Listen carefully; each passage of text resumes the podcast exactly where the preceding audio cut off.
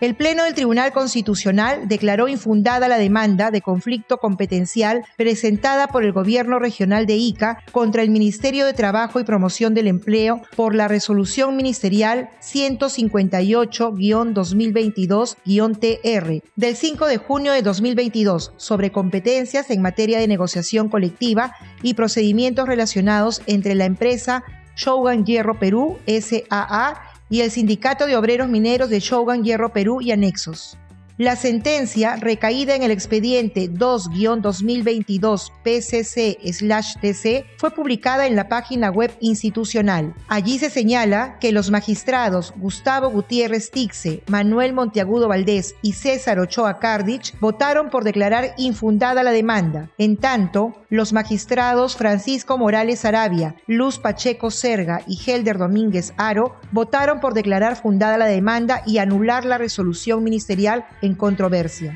Por ello, el Tribunal Constitucional aplicó el numeral 1 del artículo primero de la Resolución Administrativa número 204-2021-P-TC del 6 de noviembre de 2021, que establece que en los procesos competenciales, cuando no se obtengan cinco votos conformes para dictar sentencia, como lo dispone el artículo 112, primer párrafo del nuevo Código Procesal Constitucional, se tendrá por infundada la demanda en aplicación de los artículos 111, segundo párrafo y noveno del título preliminar del Código mencionado. Tribunal Constitucional